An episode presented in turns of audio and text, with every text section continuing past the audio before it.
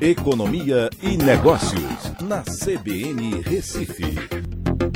Écio Costa, boa tarde, Écio.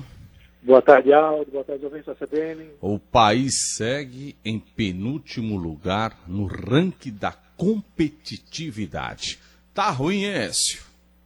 É, Aldo, essa pesquisa feita pela CNI desde 2010, né, e o Brasil tem até melhorado em alguns requisitos, é, em alguns é, itens que são analisados, são 61 variáveis, mas permanece aí em penúltimo, apenas na frente da Argentina. Os mais competitivos são Coreia do Sul, Canadá e Austrália. Esse levantamento é feito anualmente pela CNI e leva em conta 18 países, incluindo o Brasil, que tem algumas é, semelhanças, né, como renda per capita e outras variáveis, tá? E aí é, tem alguns destaques positivos, né? Mas a maioria são destaques negativos no caso brasileiro. Tá? Em, em, termos de trabalho, a gente tem uma mão de obra disponível ah, boa, né? isso é um ponto positivo, mas por outro lado um custo muito elevado. Então é um destaque positivo, mas nem tanto. Em termos de tecnologia e inovação, a gente está é, um pouco melhor né, ao longo do tempo tem melhorado essa disponibilidade. Mas quando a gente vai ver lá atrás, o que a gente fica em último é o financiamento, com o spread bancário altíssimo, é o mais alto dos 18 países, e também na questão da tributação, né, com essa complexidade e alta carga tributária que a gente tem. Então, juntando esses fatores, a gente fica lá atrás. Na parte da tributação, a gente só perde para a Argentina, porque ela tem uma carga tributária maior, mas em termos de complexidade a gente também ganha. Tá? Então é um, é, é um ranking onde a gente tem que é, estudar bem para poder melhorar ao longo do tempo.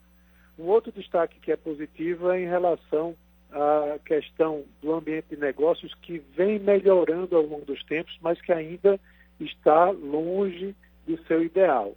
Tá? Então, é, vale a pena conferir no site lá da CNI, eles disponibilizam esse estudo.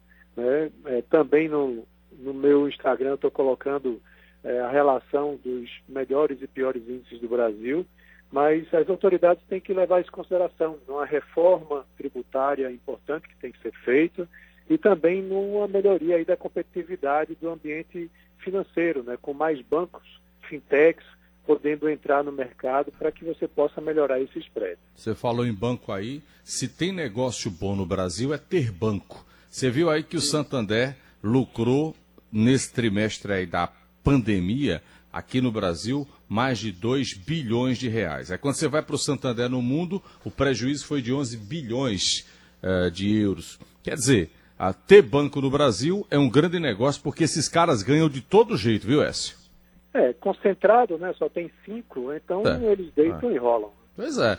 Aí veja, Santander, você conta nos dedos, né? Banco do Brasil, uh, Bradesco, são os cinco que tem, Itaú. Itaú e Caixa. É, aí você vai.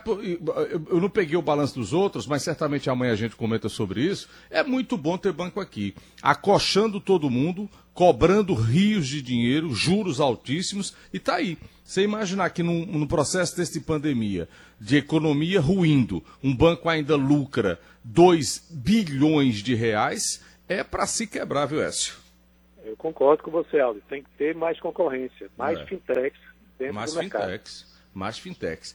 Dá tempo? Dá, Pintinho. Rapidinho aqui, tudo lá em cima. Bolsa, euro, dólar. Hoje fecha o dia no verde, viu? Bolsa está em 105 mil pontos, Écio. Isso. Saiu o resultado da reunião do Fed americano dizendo que a taxa de juros está mantida e que a economia precisa crescer mais. Então o mercado gostou da informação, deve vir mais estímulo para frente e aí está subindo bastante.